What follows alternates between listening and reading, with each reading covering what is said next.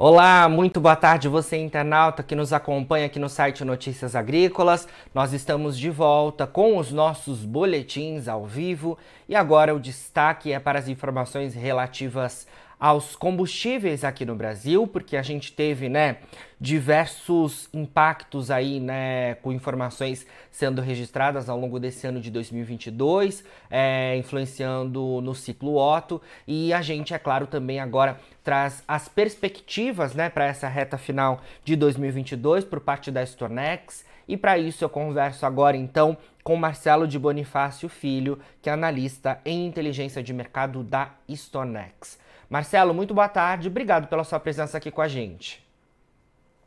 Boa tarde, Jonathan. Eu agradeço aqui pelo convite. Marcelo, falei aqui é, nessa abertura, né, que a gente teve nesse ano de 2022 diversas influências, né, impactando o mercado de combustíveis, né? Tivemos a questão relacionada ao teto da cobrança do ICMS dos combustíveis, as isenções dos impostos federais, as oscilações, né, expressivas no mercado do petróleo. Lá no início do ano, né, com a guerra, a gente viu o petróleo disparando, né, no cenário internacional, e isso, é claro, impacta também os preços, já que a gente acompanha aqui no Brasil a paridade internacional, né, é, no, nos preços da Petrobras. Queria que você resumisse um pouco para a gente esse início de ano de 2022, para depois a gente sim passar para as perspectivas relacionadas a esse finalzinho de ano. Então tá. É assim, o que tem impactado, acho que em primeiro lugar, o consumo de combustíveis agora em 2022 é a retomada das atividades, né? A gente vinha de um 2021 até com momentos piores, né, na pandemia, se comparados a 2020. Então, são dois anos seguidos aí de restrição à mobilidade, até é, pessoas, o próprio trabalho voltou com mais força né, em lugares presenciais em 2022, universidades, escolas. Então, a gente vê né, o nível de mobilidade avançando aí, retornando, retornando desculpa, aos níveis pré-pandêmicos aos poucos, né? Então, em primeiro lugar, é isso. As pessoas estão consumindo mais combustíveis. E aí, claro, né, a gente veio de um primeiro semestre é, bem misto, né, a gasolina subindo bastante justamente pelas questões da guerra, é, a Petrobras ajustando o preço de é, diversas vezes, então o preço da gasolina subindo bastante, e aí isso acabou ajudando, né, ali o etanol em alguns momentos, no, no, em março, né, até em junho, mas a gente viu também um etanol pressionado, né, por conta da, das questões da safra no Centro-Sul, é, os preços subiram muito, né, do final do ano para o começo desse ano, e aí com o começo da safra 22-23 acabou tendo uma oferta maior, uma entrada maior de, de volume de etanol, mas assim, esse primeiro semestre foi impactado por por preços maiores na gasolina, mas só que ainda, né, o que ficou marcado mesmo para o começo do ano, para o primeiro semestre, foi um consumo de gasolina maior, justamente por conta desse cenário do etanol prejudicado. No final do primeiro semestre, aí sim a gente teve né, o reajuste, é, a questão do teto no ICMS, alguns reajustes ali da Petrobras em julho, né, diminuindo o preço, mas aí já são as questões para o segundo semestre. Perfeito. Eu passo então justamente para essa questão relacionada ao segundo semestre, né? Porque ali justamente foi na virada do semestre mesmo, né? Em junho, julho, que a gente teve o anúncio, né? Em relação ali aquele impacto, né? Dos combustíveis sobre a inflação aqui no Brasil. Esse não era um caso isolado do Brasil. A gente até falava lá nos Estados Unidos também houve um impacto bastante importante sobre a inflação é, nos preços dos combustíveis lá, principalmente no caso da gasolina, né? E uhum. é, a gente passou então a, a, ter alguma movimentação e o governo anunciou é, um teto na cobrança de ICMS por parte dos estados, né? E também a isenção dos tributos federais. Como é que isso impactou na visão de vocês da Stonex, Marcelo, a segunda metade, o início da segunda metade do ano, nessa virada de semestre? É, então, de fato, a gente teve esse, essa política de de, de desoneração fiscal, né, principalmente nos impostos federais. A questão dos impostos estaduais, né, foi uma mudança ali na Constituição, então colocou a gasolina como um bem essencial, então tinha um teto do ICMS. Nesse sentido, é, a gasolina foi o produto que mais se beneficiou dentro do ciclo Otto, porque ela tinha uma carga tributária bem maior que o etanol. até por questões, né, de acordos climáticos, se lutava bastante politicamente que o etanol mantivesse né, essa paridade de imposto, que o imposto no etanol fosse menor, até alguns estados também diminuíram o imposto no etanol, mas o imposto federal bem maior na gasolina acabou incentivando o consumo de gasolina no começo do semestre, né, e foi se carregando, até porque o que aconteceu depois? A Petrobras fez alguns ajustes, como eu mesmo mencionei, a partir de julho, seguindo a própria paridade, né, de preço internacional, e a gasolina teve uma segunda rodada de queda, né, para o consumidor final.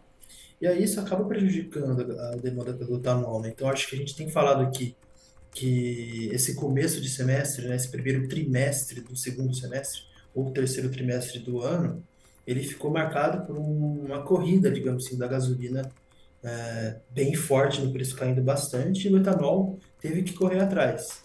É, as usinas né, de, que vendem etanol tiveram que ceder esses preços para buscar demanda, porque os estoques dela foram aumentando ao longo do, né, do decorrer da safra do Centro-Sul. Né? Então a gente vê o que a gente tem falado bastante também aqui nos nossos relatórios, para os nossos clientes, é que esse primeiro trimestre, que acabou agora né, no mês de outubro, está acabando, desculpa, no mês de setembro, ele foi bastante competitivo ali em São Paulo, principalmente onde tem uma oferta normal de gasolina, oferta normal de etanol. Então, foi uma briga, né? Com a gasolina caindo o preço, aí o etanol teve que também cair, aí só que quando o preço do etanol cai também, a demanda pelo etanol deve, deve ter tido uma retomada entre agosto e setembro.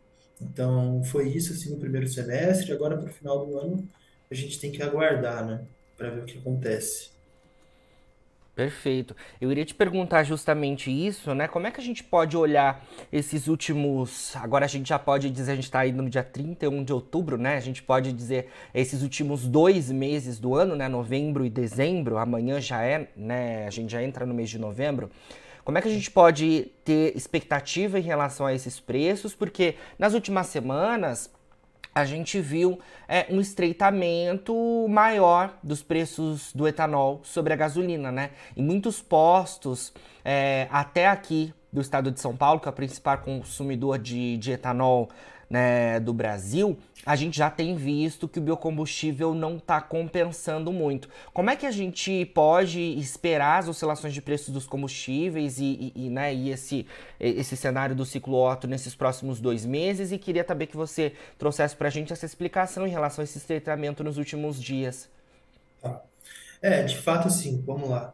Os últimos dias, últimas semanas, o etanol tem perdido competitividade Isso. nas bombas justamente porque os preços nas usinas voltaram a subir, é, assim, na virada de agosto para setembro, desculpa, no meados do final de setembro, né, quando, de fato, como eu tinha explicado, o etanol teve que, as usinas tiveram que buscar demandas sobre preços menores, né, justamente para lá no final o consumidor escolher o etanol ao invés da gasolina com a gasolina caindo, essa, essa é a conta que as usinas tiveram para fazer.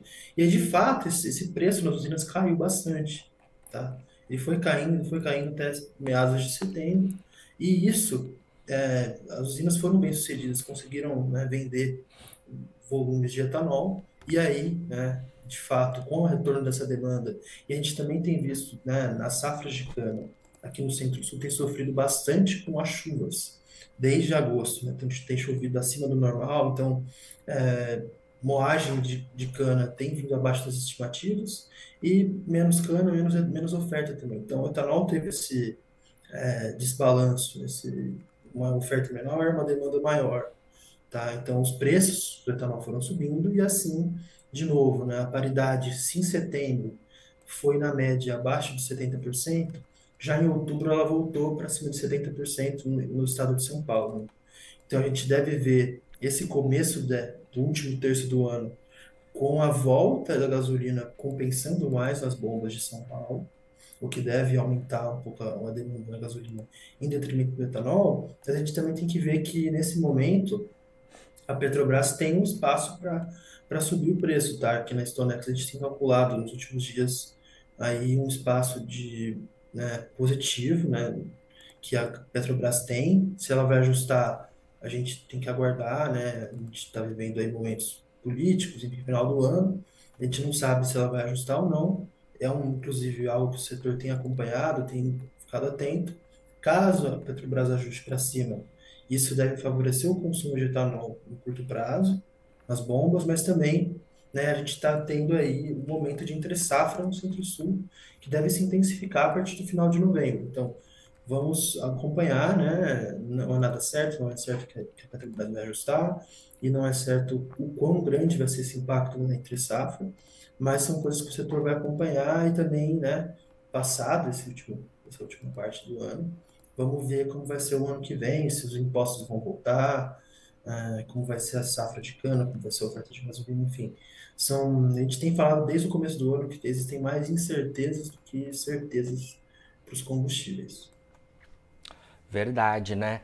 Marcelo, para a gente finalizar, é, queria trazer também um questionamento relacionado aí principalmente ao consumo, né, nesses no, dois últimos meses do ano.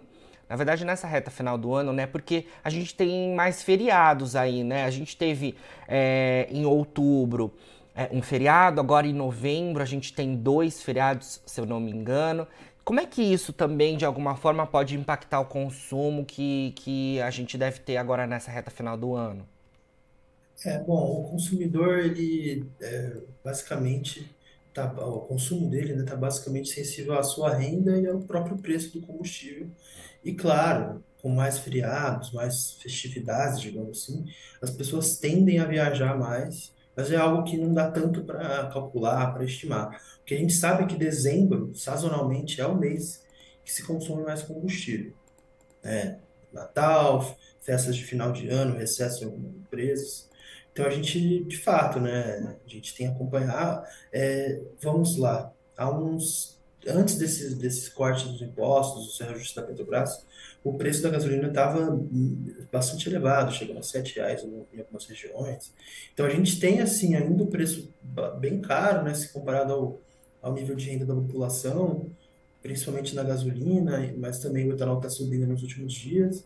Mas ainda assim é um nível ali que está, vamos dizer, mais favorável em relação ao começo do ano e até os níveis de, de crescimento, de desemprego estão é, se mantendo uma melhora, bem lenta e gradual, mas melhor. Então, de fato, a gente deve ter a gente imagina que deve ter um final de ano, digamos assim, em 2022, em termos de consumo de combustíveis, um pouco melhor que 2021, justamente por esses fatores que eu mencionei.